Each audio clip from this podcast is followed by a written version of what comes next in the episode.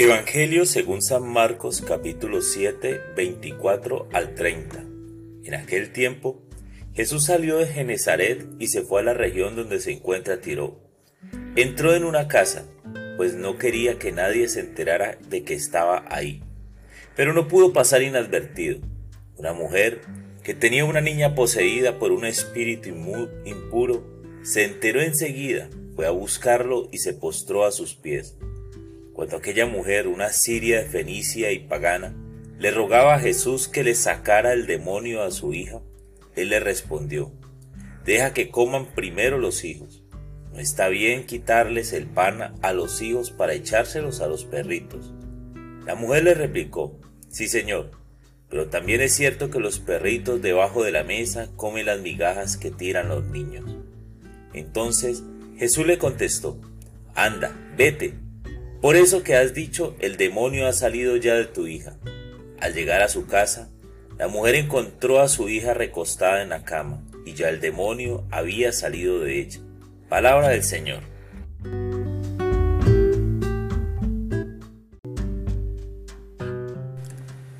Hola mis amigos. Los destinatarios del Evangelio de Marcos son los cristianos venidos del paganismo.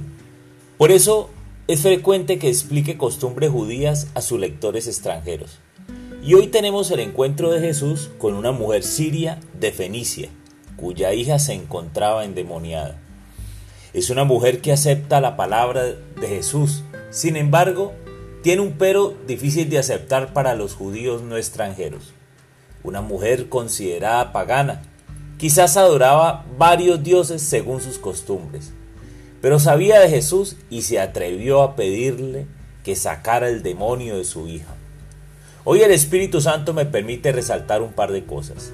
Primero, la palabra de Dios, el plan de salvación propuesto por Jesús es para todos.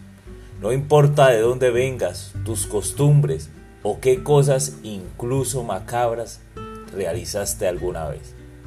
A algunos les cuesta creer que Dios ame y desee salvar a algunas personas. Siempre hay nuevas oportunidades donde no hay cabida para el odio. Segundo, la niña no se encontraba presente, pero fue liberada.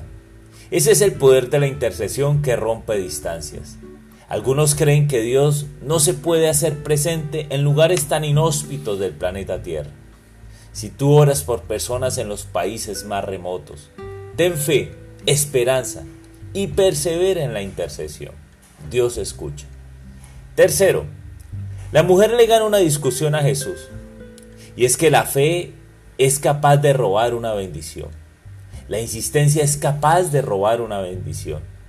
¿Acaso tú no has visto a un niño pedir algo con insistencia?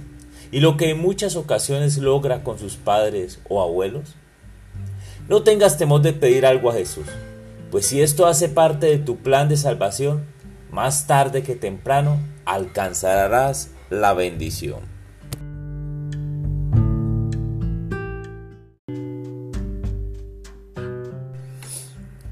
Amado Dios, hoy el Evangelio nos da una lección de intercesión, de tu poder, de tu amor, de fe.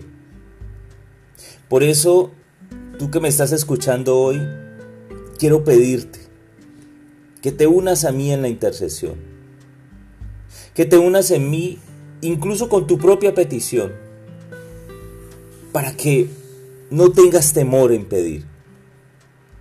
¿Qué tiene tu corazón hoy? ¿Qué tiene tu corazón?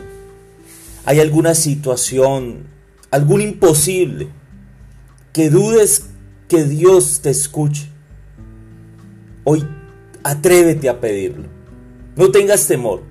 Y no solamente hoy, hazlo mañana, pasado mañana, con insistencia y perseverancia. Pero no bajes tus manos como el niño para pedir que le cargue. Atrévete a pedir.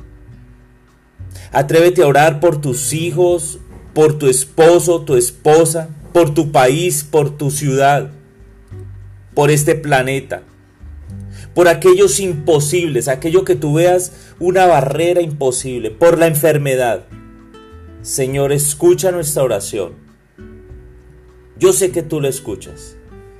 Hoy te pido, Señor, escucha estas oraciones que con fe te pedimos hoy. Amén.